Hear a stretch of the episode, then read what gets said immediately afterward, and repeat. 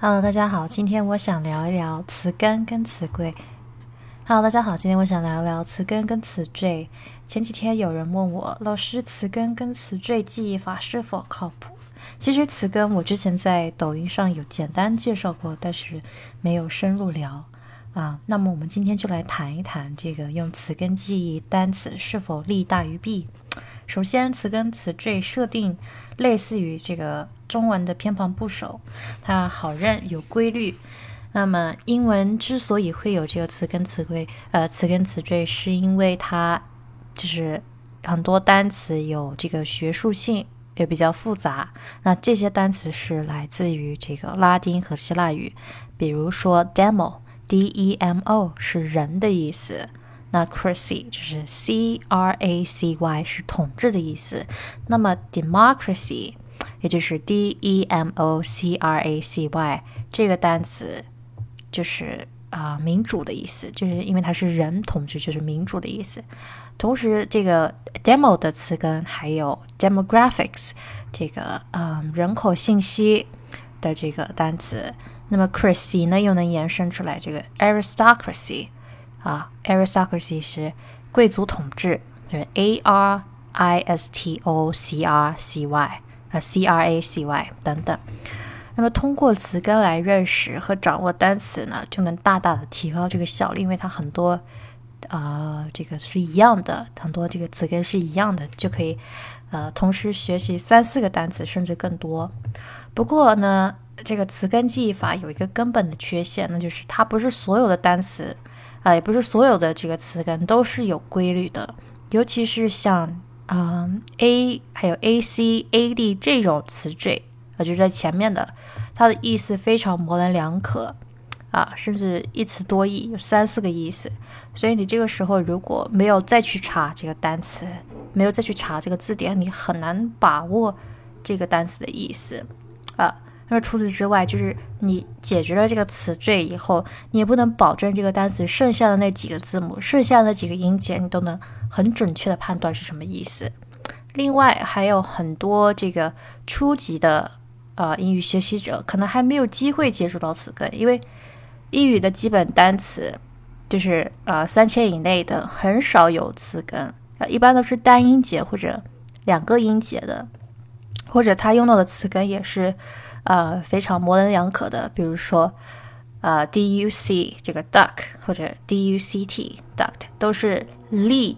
啊，就是引导的意思。但是你要从这个引导怎么样延伸出 abduct，对吧？abduct 就是拐卖啊，还有 introduce 啊，i n c i n t r o d u c e 这是介绍，是它从引导到这个呃拐卖跟介绍，至少我们从至少我们从中文来去理解的话，还是有点牵强的啊，还是有点勉强的。所以你这个时候想要用呃词根去帮助你的单词记忆，其实是还不如不要去用词根啊，还不如去查字典，还不如就是说呃去多认识单词，去多接触单词，对吧？啊，我觉得词根记忆法只能就是在你有一定基础的时候。才可以派上用场，尤其是单词量超过三千啊，然后你开始看一些原著了，开始看一些比较专业性的一些呃英文阅读，比如说报刊杂志，或者你在看的美剧里面有很多这种专业术语。但是生活中日常最最常用的这些单词，其实非常非常多单音节啊，这些单词就是本身它意思就很多。所以你不能通过这个单方面的单个词根去去判断它这个单词的全部十几个意思哈，比如说 take、give 这些都是十几个意思，十几个这个用法啊，这是一点。然后其次就是你一定要在这个老文里面看这个词根的英文意思。就是如果说被你碰见了一个词根，你光是去看它的中文意思，可能也是没有办法联想到哎。这是怎么从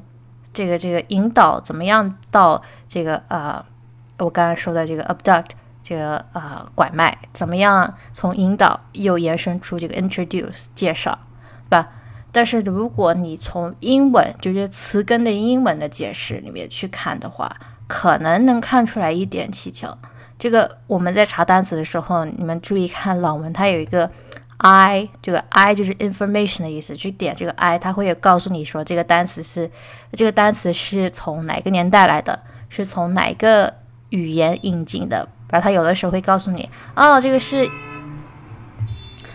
这个单词是呃一千零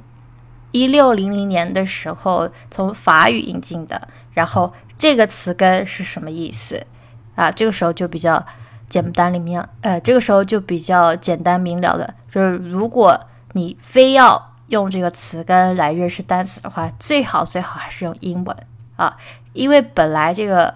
英文里面的词根很多就是来自于拉丁语、来自于法语、来自于希腊语，它本身这个词根就是一个外来语了，然后本来翻译成英文就是已经。剥夺走了它原本的一点意思。如果你再把这个拉丁文翻译成英文，然后再翻译成中文，那这个意思又不太精确了。所以你这个时候再去通过中文的这个词根的意思去理解整个单词的意思，那就更加词不达意了，对吧？所以那个时候反而就是事倍功半了啊，还不如不学词根呢。最后。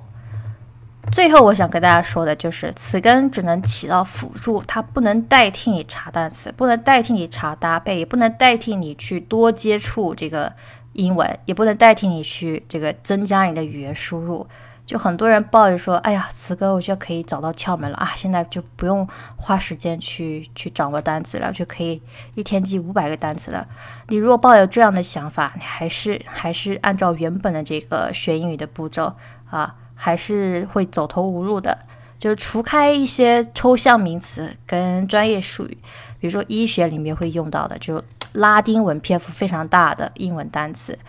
大部分剩余的我们日常会用到的单词，呃，还是需要去学具体的是什么意思，还是需要去字典里面看它是怎么造句、怎么搭配，不然你也是会忘记的，因为这些单词。